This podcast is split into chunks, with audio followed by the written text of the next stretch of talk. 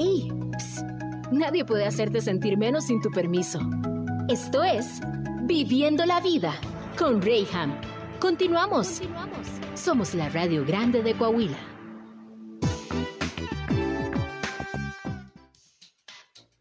Mis queridos de Viviendo la Vida, qué gusto poderles saludar nuevamente y quiero agradecerte por estar ahí. Donde quiera que nos estés sintonizando, si vas manejando, si estás en tu casa, si estás en la oficina y nos tienes ahí en un volumen bajito, porque bueno, pues obviamente tampoco puedes tener todo el escándalo que luego yo hago. Gracias, gracias por estar ahí. Es más, si tú nos estás viendo fuera de la transmisión en vivo, digámoslo de esta manera, Gracias por sintonizarnos a través de nuestra página de Facebook en región 103.5 Laguna. Gracias por tu sintonía. También recuerda que nos puedes encontrar en Spotify, ahí en, en nuestro podcast también de nombre Región 103.5 Laguna. Todas nuestras entrevistas quedan ahí guardadas para que tú puedas hacer uso de ellas en el momento que a ti te plazca, en el momento que tú quieras puedes encontrarnos y saber que, bueno, estamos trabajando para ti, estamos trabajando para que tú puedas encontrar, uh, digámoslo de esta manera, un motivo que puedas encontrar una chispita que enciende en ti todo tu potencial, todo lo que tú puedes hacer. No porque encontremos el hilo negro, no hay nada oculto debajo del sol, pero sí podemos nosotros decir, eh, esto que estoy escuchando tal vez no lo había considerado de esta manera, tal vez esto no lo había visto de esta manera. Y quizá, tal vez, quizá el día de hoy no lo ocupes, pero tal vez el día de mañana sí. Entonces guárdalo ahí, tenlo en el refrigerador, porque tarde que temprano lo vamos a necesitar. Así que sean todos bienvenidos a Viviendo la Vida. El día de hoy en entrevista tengo a mi querido Miguel Cortés. ¿Cómo estás? ¿Cómo estás, Reyham? Eh, muy contento, muy contento. La segunda vez que estamos aquí en tu programa y, la verdad es que es un gusto, es un gusto y gracias por la invitación. Qué gusto tenerte aquí y que puedas este, compartir conmigo estos micrófonos. Siempre lo digo, el poder platicar con gente inteligente a mí me, retroalimenta y bueno, me, gusta poder llevar esto a la gente que nos está sintonizando. Oye, hoy vamos a hablar de un tema muy interesante porque de esta situación que yo decía, que, que, luego son cosas que pasan desapercibidas, que no, que tal vez decimos, ok, sí, pero no me había dado cuenta que ahí estaba, no me había dado cuenta que, que eso pasaba. El autoestima. Uf, el autoestima y la dependencia emocional. Así es, híjole. Suena bastante drástico, pero tiene que ver con nuestro día a día y es más normal de lo que nosotros pensamos. O sea, Sí, el tener una buena autoestima nos ayuda para muchas cosas, pero quiero que me empieces hablando un poquito acerca de ese término, la autoestima, de qué hablamos, eh, mm. específicamente sobre qué puntos tenemos que tratar. Así es, mira, eh, el autoestima es la, una valoración subjetiva que tú te das como ser humano, ¿ok? Es, eh, es lo que tú piensas acerca de ti Ok. y, y eso configura mucho de tus, de tus pensamientos, de tus acciones, eh, y que deriva, eh, eh, cuando hay problemas de, autoestima, deriva en la dependencia emocional. La, el autoestima se va, se va construyendo, Reyham, desde la niñez, se va configurando, pero es algo muy importante, tenemos que tener en cuenta, que siempre está en evolución. O sea, constantemente según nuestro propio diálogo interno y las circunstancias que estamos viviendo, esta se va, se va construyendo. ¿Ok? Entonces, bueno, en pequeño resumen, eh, el, autoestima es la valoración que tú te das como ser humano en base a las circunstancias que has vivido, a tus modelos mentales que ya tienes eh, inscritos y aparte a las circunstancias que el día a día están viviendo, ¿no? Ok. okay. Hay, hay, hay varios niveles de autoestima. Si quieres, ahorita entramos. También, y ahorita lo, hablaremos, pero fíjate que es importante el poder de esto. O sea, eh, cuando te vuelves consciente, ah, cambian muchas cosas. ¿Por qué? Eh, resulta que en nuestro día a día a veces decimos, ah, total, no pasa nada, como quiera, o sea, desde la decisión de, qué zapatos te vas a poner o qué playera es la que vas a usar o de estas cosas tan simples, tan comunes que ya no le damos una relevancia. Resulta que sí, cada persona tiene una percepción distinta de los demás. Así es. Y el primer impacto que nosotros nos encontramos es primero pues lo que nosotros reflejamos o lo que damos a notar por fuera. O sea, para que me entiendas, lo que llevas puesto. Hace una semana estuve aquí una persona que era asesora de imagen y nos hablaba de eso. O sea, sí es muy importante todo aquello que tú llevas por dentro, principios y demás, pero qué importante también es la primera impresión que tú das, porque independientemente de la autoestima que tú tengas, lo que la tarjeta de presentación que la gente lee es precisamente tu fisonomía, lo que la gente ve por fuera. Yo creo que está bien, sin embargo, no podemos cargar la balanza todo hacia un lado. Tenemos que encontrar un equilibrio, ¿no? Sí, aparte, bueno, yo creo que todo está interrelacionado. Eh, que quiere decir que mucho de lo que reflejas hacia afuera también tiene, bueno, tiene todo que ver con tu lado interior. Eh, bueno, mira, en, situaciones muy, muy drásticas, por ejemplo, gente que tiene problemas de autoestima, que tiene autoestima baja, autoestima baja e inestable, que eso es uno de los niveles, normalmente tienen muchos problemas con su aspecto físico. O sea, al, al no valorarse eh, lo suficiente o no tener ese amor propio, etcétera, que digo, hay muchas condiciones de las cuales podemos platicar, pues obviamente es gente que normalmente no le pone mucha atención a, su, a su cuidado físico. O sea, sí tiene que ver, todo está interrelacionado. Fíjate que esto de la autoestima tiene mucha relevancia, pero no es muy nuevo. O sea, es un concepto que tiene... Sí, claro. O sea, que, igual y los, los, los filósofos siempre la han tomado en cuenta, pero que ha nacido la importancia de la autoestima con el hombre moderno. Y te voy a platicar un poquito a, qué me refiero.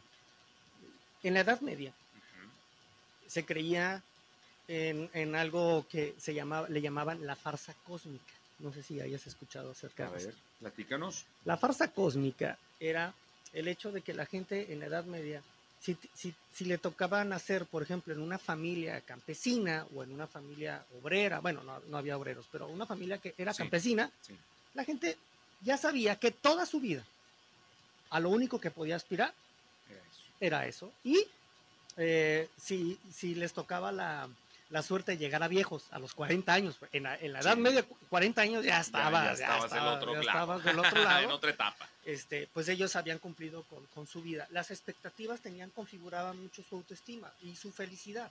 Tiene, todo tiene que ver. Y hay estudios, por ejemplo, donde indican que la gente en aquel tiempo era feliz. ¿Sí? Entonces, el autoestima, el amor propio, la felicidad, que son cosas que son como complementarias, tiene que ver también con las expectativas que cada uno se pone. Cuando tú no tienes tantas expectativas como en la Edad Media, donde aceptabas tu destino, pues bueno, hacías lo, hacías lo necesario pues para tener una vida Subsistir de esa misma manera, ¿no? feliz. O sea, hay, uno podría decir, ¿cómo podrían ser felices esa gente? Hay estudios donde obviamente, porque los seres humanos siempre buscamos darle sentido a nuestras vidas. Ahora, el problema es que con, con la modernidad, las expectativas están por el cielo. Y, y eso súmale las redes sociales, donde te presenta todo el mundo, te presenta una, la mejor cara posible, obviamente. Nadie va a subir una foto recién levantado no, en, definitivamente, Instagram, ¿verdad? Definitivamente, Cuando tú ves esos modelos que, que, normalmente son inalcanzables, pegan directamente en tu autoestima. O sea, ya, ya no ya no te levantas con decir, bueno, yo voy a ser feliz con lo que soy, con lo que tengo, bueno, eso sería lo ideal. Pero luego te empiezas a ver, las redes sociales, donde todo mundo, al parecer o aparentemente, tiene una mejor vida que la tuya, y entonces eso te pega directamente en esta parte de tu propia percepción. Entonces dices, sí, a lo mejor no soy tan bueno, ¿sí? A lo mejor todo el mundo tiene vidas más chidas que la mía. Y ahí entonces empiezan los problemas de personalidad y autoestima. Aquí es donde entonces podríamos mezclar este tema que, que el día de hoy estamos abordando, la dependencia emocional. Porque de lo que tú me acabas de mencionar ahorita, mucho tiene que ver entonces con los factores externos que están bombardeando nuestra identidad y muchas veces empezamos a hacer modificaciones en base a, en lugar de eh, ser eh, una iniciativa propia, ¿me entiendes? Un impulso que a mí me lleva a hacer algo, no, lo, lo veo manipulado más bien por la percepción que tienen las demás personas al respecto. Sí, claro, o sea, el medio ambiente y las circunstancias tienen mucho que ver en esto. Mira, eh, para, para ir desglosando un poquito, el autoestima tiene un cuadrante, vamos a imaginarlo sobre un cuadrante. Está la autoestima alta, la autoestima baja, pero dentro de estas dos connotaciones está la estable y la inestable. Por ejemplo, la gente que tiene una alta autoestima o una muy buena valoración de sí misma y tiene una autoestima estable, es normalmente gente con eh, muy madura, que tuvo una infancia, digamos, muy con mucho amor, con mucha aceptación, este, etcétera, ¿no? Y es gente que no se deja llevar eh, o que no deposita su bienestar emocional en las cosas o en otras personas. Luego está la, gente que tiene una alta autoestima, pero son inestables, ¿sí?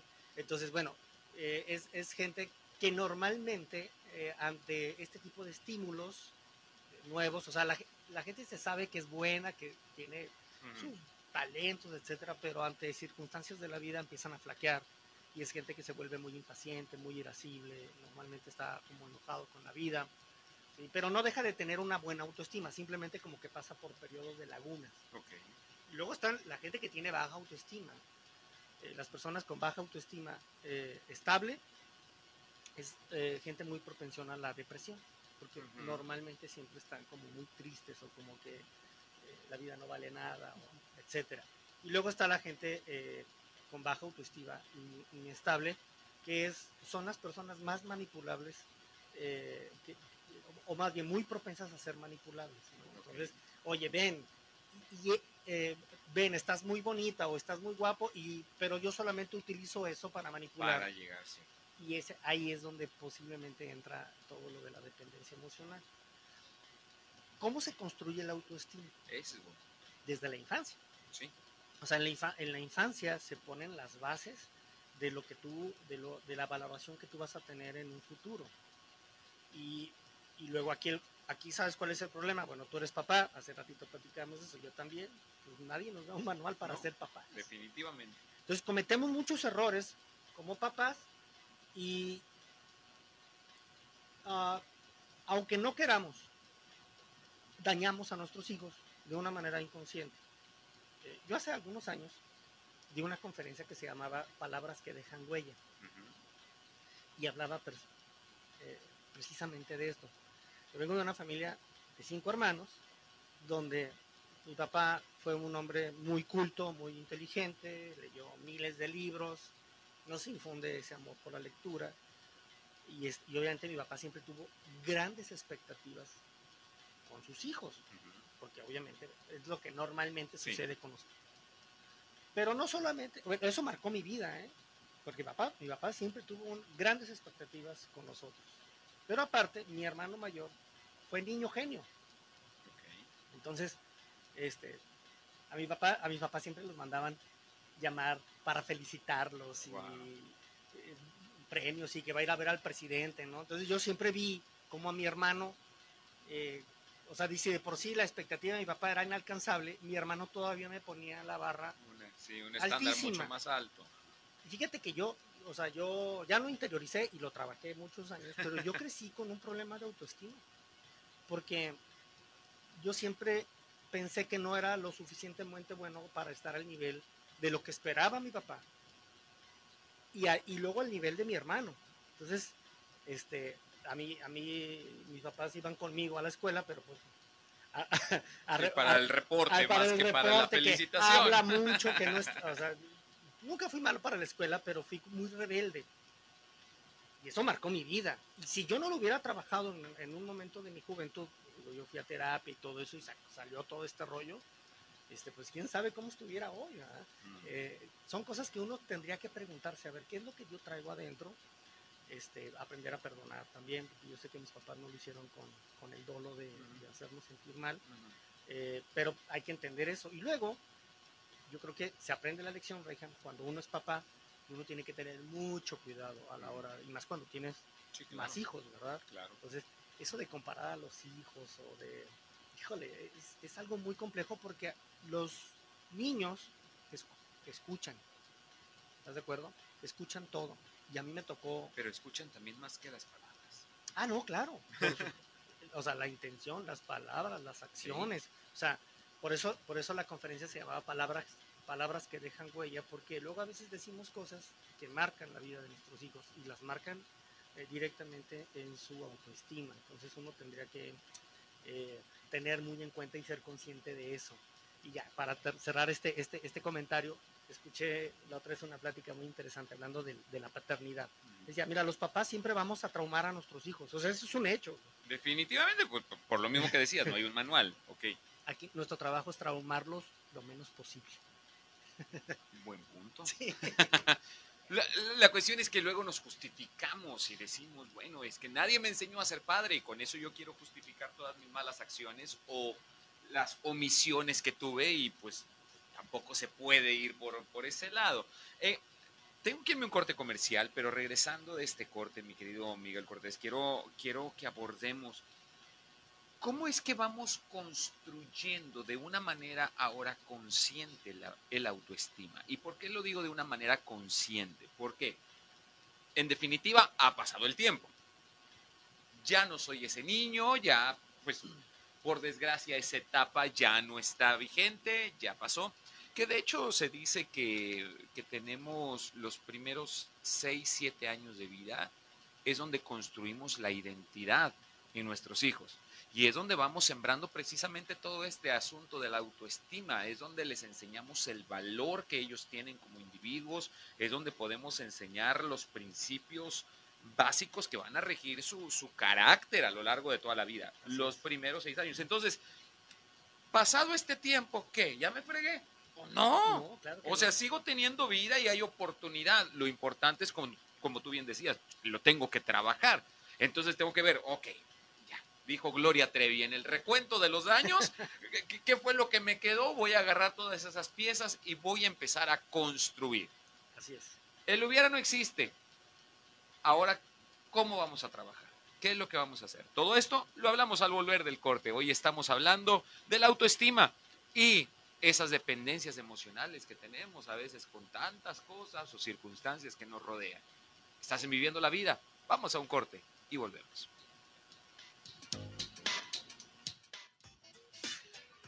Ya estamos de regreso en Viviendo la Vida. Gracias por estar en sintonía. Hoy estamos abordando un tema muy interesante que tiene que ver con todos y con todas las edades. O sea, que nadie quedamos ajenos acerca de, de esta situación. El autoestima. ¿Y qué tan importante es tener un buen autoestima? Porque esto determina, aunque no lo quieras creer, eh, esto determina mucho el éxito o el fracaso de aquello que tú desarrollas como tu trabajo ya sea un negocio, ya sea como empleado, como alguien que presta servicios, qué sé yo. Fíjate que tu autoestima es un ingrediente indispensable, es el ingrediente, ah, digamos, de los número uno que tienes que aplicar para poder garantizar el éxito en lo que tú estás haciendo. Si tú no te la crees, si tú no tienes una autoestima eh, estable, como lo hablábamos en el segmento anterior, híjole, muchas de las cosas que nos rodean van a estar tambaleantes. Ya no se hable solamente del trabajo, en nuestras relaciones, con la familia, con los amigos, o sea, híjole, personas que no pueden mantener una relación por más de un año, por más de seis meses, y no es por la otra persona. Ahora sí que como esa frase que ahora se aplica, no eres tú, soy yo. Sí, definitivamente eres tú, pero este, pues, ¿qué? ¿Así te vas a quedar toda la vida brincando de un nido a otro sin, sin poder estabilizarte? ¿Cómo es que logramos esta estabilidad? Conociéndonos, teniendo una buena percepción de quiénes somos. Y no solamente como una idea vaga de algo que se nos ocurre que queremos llegar a ser, sino identificando quiénes somos. Como dijo la leona dormida con nuestras virtudes y defectos, ¿verdad? con todo lo bueno y lo malo que somos. Entonces tenemos que aprender a distinguir quiénes somos y esto es lo que va construyendo nuestra autoestima. Hoy estoy aquí con Miguel Cortés y estamos hablando de este tema. Y antes de irnos al corte, mi querido Miguel, te decía, ok, Ay, hoy ando muy poético, ando citando muchos cantantes, ¿verdad? Pero dijo José José también, ya lo pasado, pasado. Entonces, Sí, aunque la autoestima se va construyendo desde que somos niños, pues ya creo que por mucho ya cruzamos esa etapa, ya dejamos lo que era de niño. es increíble encontrarnos ahora ya personas grandes, bigotones, eh, como dicen, pelo en pecho, lomo plateado, o sea, y todavía llorando por aquellas situaciones que tuvimos en la infancia. Qué bueno que lo estás tratando el día de hoy. Qué bueno, qué bueno que estás tomando eh, la iniciativa de poderlo cambiar. Pero no te puedes quedar clavado en esa etapa de tu vida. Es tiempo de recoger todo aquello que se puede rescatar y trabajarlo en una nueva construcción, en algo que va a determinar quiénes somos. El autoestima se forja desde los niños y hay que tener cuidado, sobre todo nosotros que somos papás, en cómo vamos a estar tratando esta área con ellos, porque quieras o no, una carrilla, una palabra, una emoción mal canalizada, ellos la perciben y forjan su identidad en base a esto también. Entonces, bueno, ya pasó esa etapa, ya estamos grandes. ¿Qué vamos a hacer? Bueno, esa es, es una buena pregunta. Te decía que el, el, autoestima va evolucionando conforme también nosotros vamos creciendo. Obviamente, eh, acarreamos mucho de nuestra infancia, de nuestra juventud, pero siempre hay, mientras estemos vivos, podemos hacer cambios sustanciales en nuestra vida. ¿Cómo podemos construir? Esa es una buena pregunta. Mira, yo creo bueno, no creo. Estoy, eh, lo, primero que hay que hacer es como, como cualquier problema que, se nos presenta en la vida, es aceptar que tenemos un problema. Entonces tenemos que analizarnos. Obviamente, en todos los espectros, eh, y hablando de la autoestima, no eh, hay extremos, ¿no? Entonces está el, que tiene una súper autoestima. Que luego de repente pues, no está tan bien, ¿verdad? Los extremos no son malos, digo, son malos. Son malos los extremos. Sí, digo, encuentras gente que que tiene una autoestima que había que, había que aprender a bajarse un poquito de ese avión. Pues es que cae en la presunción también. Sí, y no. Eso también no, es correcto. Y, sabes cuál es el problema? Que cuando llegues a ese punto ves a la gente eh, bajo el hombro, ¿no? O sea, y empiezas inferior. y eso está mal, obviamente. Y está el otro extremo, ¿no? Donde, donde tu autoestima está por los suelos y entonces llegan los problemas de dependencia emocional para ambos extremos, pues no hay de otra. O sea, mm, si, si, si aceptas que estás en, un, en, uno de esos extremos, eh, no hay otra más que ir a terapia con un experto. Este, yo lo recomiendo. Yo, fíjate que eh, constantemente en mi vida, de repente tengo mis, mis etapas donde digo, híjole, ya es momento de regresar. Creo que debo. Ya es momento de, ir a, de ir. Ya es momento de ir a, de ir a, terapia y luego ya me meto un, tiempo y, y, sacamos algunas cosas y, y, las trabajamos. Siempre es bueno. Ahora, hay cosas que, que uno tendría que empezar a hacer como un pequeño test acerca de, cómo está nuestra autoestima. Uno, un buen, eh, un, buen, un buen medidor de esto es analizar tu diálogo interno. ¿Qué te dices? Sí, porque luego eso difícilmente lo analizamos. Constant, todo el día nos estamos hablando ¿eh? y nos estamos diciendo cosas, Rejan. Todo el día. Y a veces no, nunca nos detenemos a revisar qué nos decimos. ¿Ok? Entonces, valdría la pena un día que, te, que empezaras a analizar cómo te hablas a ti mismo. ¿Te hablas duro? ¿Eres muy exigente contigo? Eh, ¿O eh, te, te, dices tonto? O en el mejor de los casos, ¿no? Si bien te va. Si bien te va, te, te, te bajas, te regañas esos son síntomas. Oye, es que nos convertimos en nuestros peores críticos también. Sí, sí, sí, sí, sí. Este, y ese es un problema. Obvio, y nos ponemos expectativas que ni nosotros mismos podemos, o sea, espérate, cuando menos que ese ataque viniera de afuera, pero cuando viene de adentro, que tú mismo, eh, en tu percepción, esto es muy común también en, en, las damas, que de repente, ay, es que me veo fea, ay, es que no me gusta, ay, es que estoy gorda, cosas por el estilo que cualquier otra persona dice, o sea, en mi vida me hubiese atrevido a decirte algo así, pero lo pensaste. Pues no, la verdad tengo tantas otras cosas que pensar como para andarme dando cuenta que si estás gorda o estás, eh, no combina tu, falda con tu blusa, o sea, ah, son cuestiones propias, eh, identidades mal creadas dentro de ti, ¿no? son historias que te creas en tu mente y yo creo que pocas veces, Rey, eh, nos pocas veces nos sentamos a analizar realmente cómo está o qué tan tóxico es nuestro diálogo interno. Nuestro diálogo interno debería de ser un diálogo amable, este, motivador, de repente, pues sí, eh, a lo mejor eh, llamaron la atención cuando cometemos unos errores y cuando uno comete errores y si sabes qué, pues la regaste, había que pedir una disculpa, etcétera. Pero cuando somos de, cuando nos vamos a esos extremos, donde somos muy críticos con nosotros mismos, donde no nos, no nos valoramos, valdría la pena a poner un alto y decir, a ver, realmente cómo me estoy hablando, ¿sí? Y eh, te decía hace ratito que yo abrí un canal en una página en mm. Facebook que se llama Intencional. Y para mí intencional es una de las palabras más poderosas que existen en el, en el lenguaje. Eh, porque necesitas ser intencional. Cuando tú detectas que, que te estás dando, eh, te estás saboteando a ti mismo, necesitas ser intencional para empezarte a dar palabras de ánimo, para aceptarte. La autoestima genera dos subproductos muy importantes. Uno es el amor propio, ¿sí? Y la otro es la autoconfianza. Y sin uno de los dos, no puedes operar de una manera eh, correcta en la vida. Y, y el problema es que no solamente te dañas a ti mismo, sino terminas dañando a otras personas.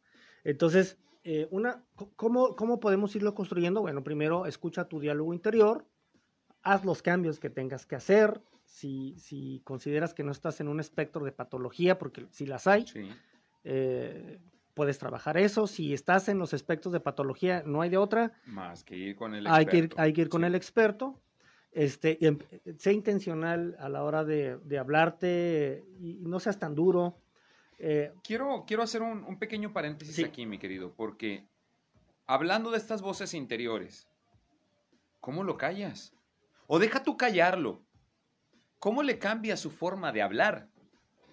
Porque quizás de fondo no está mal lo que me está diciendo, pero digamos que la manera en la que me lo está diciendo es donde no permite que el clic se dé, ¿no? Entonces, ¿cómo podría cambiarlo? Porque al final del día, pues es un pleito con uno mismo, ¿no? Sí, sí. Y es, es, es algo muy complicado, pero se puede hacer. Y la palabra es intencional. Cuando tú empiezas a... O sea, primero tienes que estar bien consciente de que tienes un diálogo interior y que vale la pena escucharlo de vez en cuando. Mi mismo. Y cuando empieces a escuchar que empiezas, que, que te estás pasando de la raya, páralo.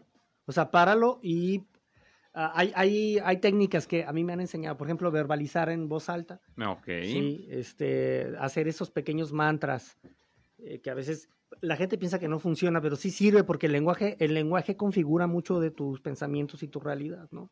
Ok. Entonces, esa es, una manera de, poderlo hacer. ¿Cómo callarlo? No, no hay manera de callarlo, pero sí hay manera como de detenerlo y... De enseñarlo a hablar. Sí, y, intencionalmente cambiar el tono y la forma en cual nos hablamos. Otra forma es la aceptación. Eh, eso también se trabaja. Uno tiene que aceptarse pues tal cual es, ¿no?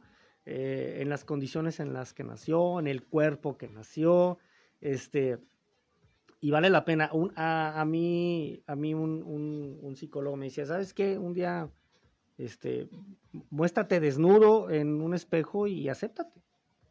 Pues eres tú, mm. ¿sí? Este, digo, no sé, no sé, digo, háganlo solos porque luego de repente, este, acompañados, o, en público no, no, está tan chido, pero esa es una manera de aceptarse también, de decir, bueno, esta es, esta es, la, esta es la vida que me tocó vivir, este, hay que aceptarla. Eso no quiere decir que uno sea conformista, Reham, este, pero uno, en la medida que uno se acepta, y cuando uno se acepta, acepta todo.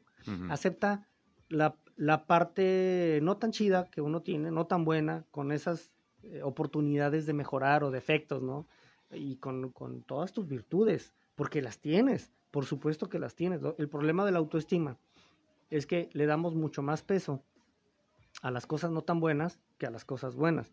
Porque es muy, a veces, bueno, no es a veces, es muy complicado para nosotros poder detectar nuestras virtudes. Y mira, yo, yo en las conferencias que a veces doy, me gusta platicar con los chavos, digo, hagan una lista, pónganme cinco defectos que ustedes tienen.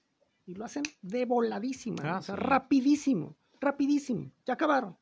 Ahora pongan cinco virtudes que tienen. Y hay gente que no acaba.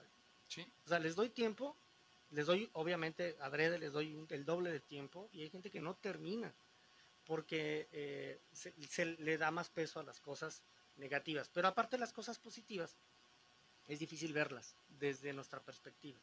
¿sí? Nos volvemos críticos. Muy críticos. Y todo el mundo tiene algo bueno. Mira, Dale Carnegie escribió un libro fantástico allá en los años 30 que se llama Cómo hacer amigos e influir Mm. en las personas. Un libro que desde mi punto de vista debería ser un libro de texto en las escuelas. Y dice Dale Carnegie, dice, yo siempre pienso en el otro como una persona que hace algo mejor que yo. O sea, en algo es mejor que yo. Y cuando yo tengo esa idea de la otra persona, automáticamente yo me vuelvo un hombre humilde. ¿sí? Eh, eso es para la gente que tiene mucha autoestima, pero luego también lo podemos voltear y decir, bueno, tú haces algo mejor que cualquier otra persona y eso te hace eh, una persona talentosa, tienes cosas buenas. Y otro, otro, otro asunto que, que vale la pena analizar es que nuestro valor como seres humanos no depende ni de las cosas que tienes, Mm. ni de lo bien que sales en las fotos, ni de los eh, millones que puedas tener en, en la cuenta de banco, ¿sí? sino depende de tu, de tu propia de tu propia vida, de tu propia esencia, ¿no? El hecho de estar aquí ya te hace una persona valiosa. Claro. Por lo menos lo tendrías que pensar desde tu punto de vista. La por eso hablaba mucho de la modernidad y el capitalismo y todo esto en lo que estamos metidos hoy. Eh, el, el problema de los sistemas económicos, por ejemplo, que solamente te dan, te dan valía si eres un hombre productivo o eres una persona productiva. Pero eso es, eso es muy cruel. ¿Estás de acuerdo? Porque hay gente discapacitada que no puede trabajar, entonces esa gente no vale. Entonces yo, yo digo, hay- había que cuestionarnos, había que, había que constantemente sentarnos a pensar. ¿Cuál es la tabla que ponemos, no? Sí. Para determinar las cosas. Sí, es- entonces decir, a ver, a ver, a ver, bajo la lógica de que es que no me, no me está yendo bien, o no tengo trabajo, o no estoy produciendo lo que estoy produciendo, no, lo que tengo que producir, no valgo, no, porque es lo primero que uno piensa, ¿no? Entonces, a ver, yo siempre me gusta voltear el, el- el- el argumento. Bueno, hay gente que no puede trabajar y que no es su culpa. Gente que tiene algún tipo de, de discapacidad. ¿Esa gente no vale? No, pues sí vale. Ah, Claro. entonces, o sea, simple y sencillamente mete un pensamiento crítico y decir, es que tú vales no por lo que tienes, hay circunstancias que tú no puedes controlar. Cuando tú empiezas a armar este, este pequeño eh, rompecabezas de, de sentarte, todo, pero todo piensa, todo parte, Reyham, de, yo soy un fan de de repente sentarte a pensar. Es que es lo que nos ha faltado. En, bien mencionabas en esta modernidad, más bien diría en esta prisa que lleva la vida, muy pocos nos damos el tiempo para atender lo importante y nos vamos siempre por lo urgente y nos vamos atendiendo eh, lo que nos, la, la pauta que nos va marcando la vida o el tiempo en el que estamos viviendo. Cuando muchos gritaron derrota, cuando muchos gritaron que ya se había acabado todo, que empieza una pandemia, oye, para los que sí se tomaron el minuto de sentarse y pensar y analizar, dijeron, no, espérame, o sea, no, esto no está en mi contra, esta es mi mejor oportunidad. El chiste es que no nos tomamos el tiempo de sentarnos y analizar y pensar. Sí. Y en esta prisa, bueno, pues terminamos, terminamos mal. ahí te va. Yo creo que parte de todo esto, digo, no, no, no, pareciera que me voy a desviar, pero no tiene mucho que ver. En esta generación, bueno, no, cuando hablo de generación, más bien en estos tiempos, en estos tiempos, incluyendo nuestra generación, que no somos así los más jóvenes, Ni eh, los más viejos. ni los más viejos, el aburrimiento está eh, estigmatizado. O sea, hoy no, te permiten aburrirte. Entonces, yo- tengo hijos pequeños.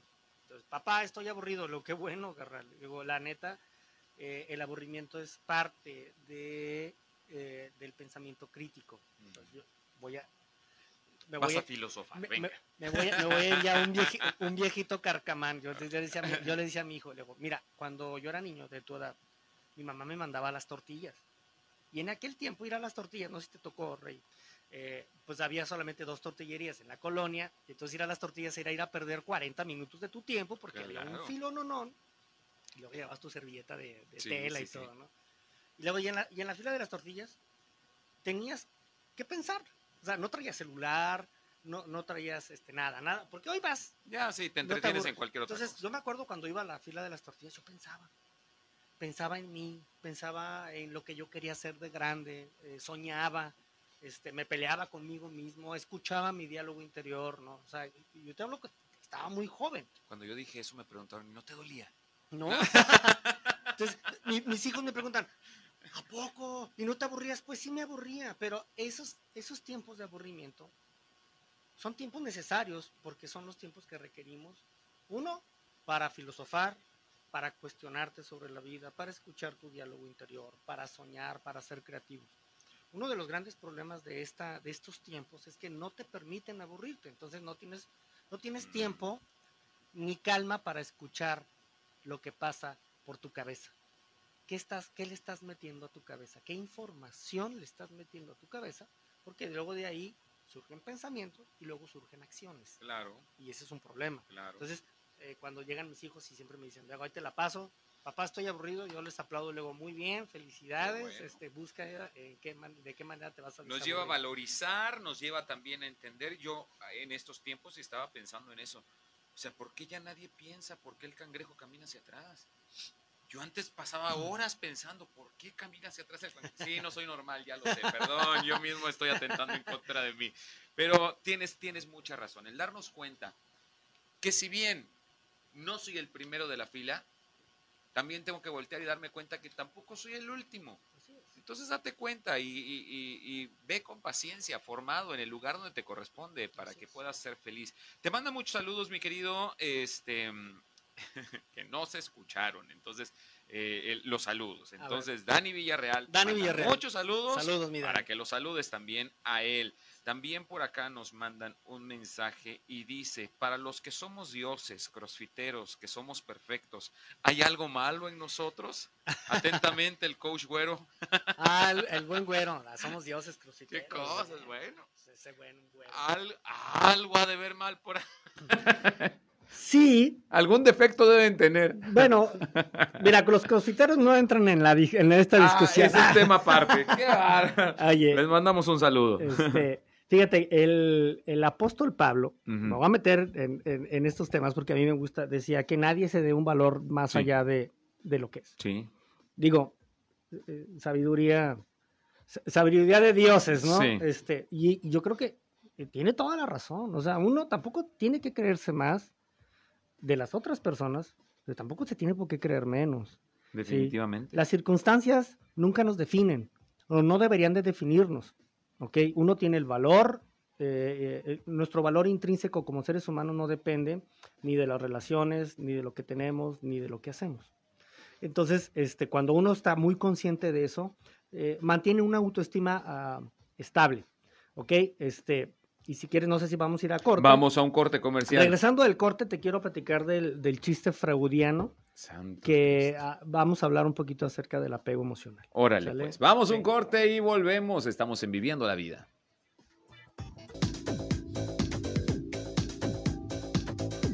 Ya estamos de regreso y mi querido Miguel Cortés, estamos hablando acerca de esto que se llama autoestima y muy pocas personas lo han considerado de, de, una forma prioritaria en su vida, el tener una buena autoestima, una buena percepción de sí mismo, pero hay también quienes se han ido completamente al otro extremo, ¿no?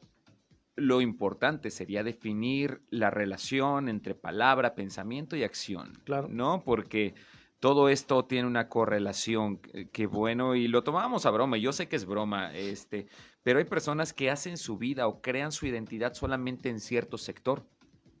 Eres muy bueno en el trabajo, pero en casa no te pueden ver. Así es. O eres muy bueno en el gimnasio, pero no encajas en cualquier otro lado. Híjole, eso tiene mucho que ver con quién eres tú y la autoestima que has tenido, la percepción que has tenido al respecto. Mi querida Karime, gracias también por reportarte. Gracias también aquí a mi querida Rosabelia también por comunicarte. Gracias a Jorge, a Roberto, Lorena. Gracias, gracias a todos por sus mensajes. Y bueno, para eso estamos trabajando, para que juntos podamos crecer y aprender. Me comentabas algo bien interesante ahorita y te corté para que mejor toda la gente pudiera escuchar. Quiero retomarte la parte del chiste freudiano. Y ahorita, a ver si tenemos tiempo, te platico la otra parte. Eh, Sigmund Freud hablaba del chiste eh, y, decía que los chistes eran reflejo de, la sociedad. O sea, el, chiste refleja tu interior. Cuando tú dices un chiste eh, misógino, o, digo que es muy común en nuestra cultura, realmente es lo que es, estás, es lo que piensas, pero no hay una manera bonita de decirlo. Entonces lo dices con el chiste como para reafirmarte. ¿no? ¿Dijo Freud o, Franco Escamilla? Bueno, es, Ah, es que Franco Escamilla dijo, parece chiste, pero es anécdota. Así es, así es, así es. Freud lo decía. Y ahorita, por ejemplo, en las redes sociales está, eh, eh, está muy de moda el tema de las relaciones tóxicas. Mm. ¿sale? O sea, se parodia mucho sobre, métete al TikTok, al Instagram, y todo Sí. el mundo hace que la novia tóxica, que el novio tóxico y que las relaciones tóxicas, y entonces eso se hace chiste. Ok. Pero este, Hay trasfondo. hay un trasfondo, según si, si tomamos eh, como verídico lo que decía Sigmund Freud, quiere decir que este tipo de relaciones se han vuelto cada vez más eh, extensas Mm. y cada vez eh, se viven más. Este, yo digo, venimos de otra generación y, y- y no quiero decir que lo de antes fue mejor, pero bueno, las, había relaciones mucho más estables, con sus broncas y lo que tú quieras, pero bueno, A- ahora eh, el problema de la, la realmente una relación tóxica tiene que ver con el apego emocional. Mm. ¿ok? Cuando tú tienes exceso de celos, cuando te están revisando tu celular, hombres y mujeres, no voy Sí, a dar no, aplica solamente, para de- todos. aplica para hombres y mujeres.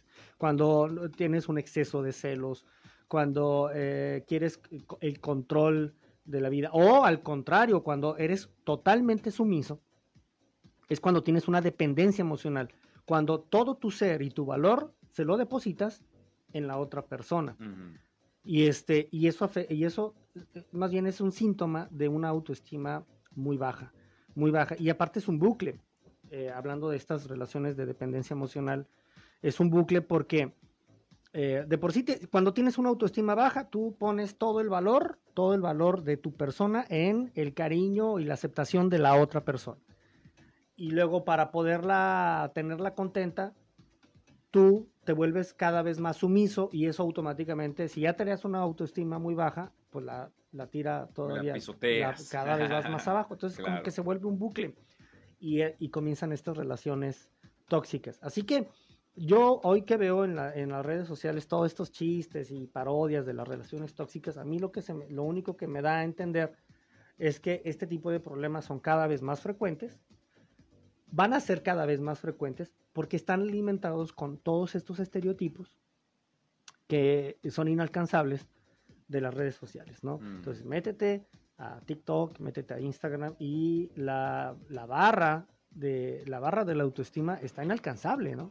Pura, pura vida nice, pura chica con cuerpos perfectos, puros hombres musculosos, y dices, híjole, yo que soy totalmente promedio. Palacio. y así, ¿dónde, ¿Dónde entra mi vida? Entonces, pues, eh, tengo dos opciones, o entrarle, subirme al tren y también crear una farsa de mi vida solamente para crear aceptación, o irme al otro extremo y decir, bueno, pues no valgo nada porque toda esa gente es mejor que yo, y ahí em- empiezan los problemas.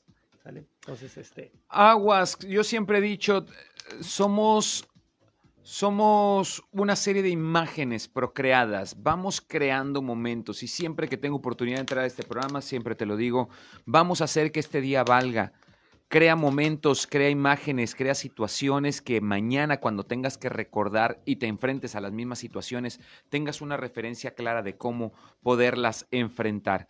Tú tienes esta posibilidad, no dejes que nadie más pinte ese cuadro. Tú eres el único que tiene el pincel y eres el que tiene eh, la autoridad para poder hacer y crear de este momento aquello que tú quieras hacer.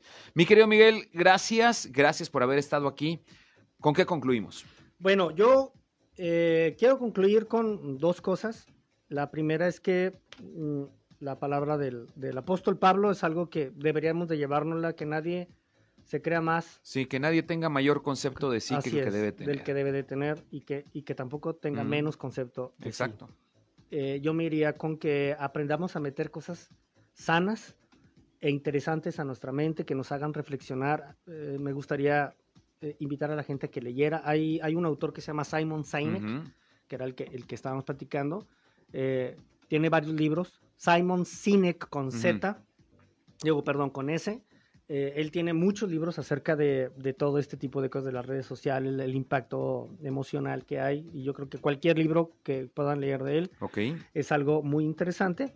Y, y la otra es que hay que aprender a aburrirnos. También. A- Hay que tener tiempos para pensar y, y tener una buena crítica, una buena crítica objetiva en relación a lo que, al diálogo interno que tenemos y aprender intencionalmente a cambiar el tono de voz y las palabras. Que así sea. ¿Dónde te podemos localizar, mi querido Miguel? Yo quiero invitar a la gente que me siga en mi página, eh, se llama Mike Cortés Intencional, así, así viene, y es una página que está eh, dedicada al pensamiento crítico. Constantemente subo videoblogs hablando de miles de temas eh, interesantes, reseñas de libros, etcétera, y con la idea de que todo el mundo eh, se vaya con dudas. Eso. Eso. Más que aclararlas, pero sí, esto es confrontativo. Exactamente. Él es Miguel Cortés. Muchísimas gracias por haber estado aquí con nosotros en Viviendo la Vida y gracias también a ti por tu sintonía y preferencia. Mañana hablamos de sobreprotección. Aguas con esto. Pero esto lo abordamos. Mañana, 11 de la mañana, te dejo con el espacio noticioso de Sergio Peinberg. Dios te bendiga. Adiós. Cada día es un buen día para reinventarse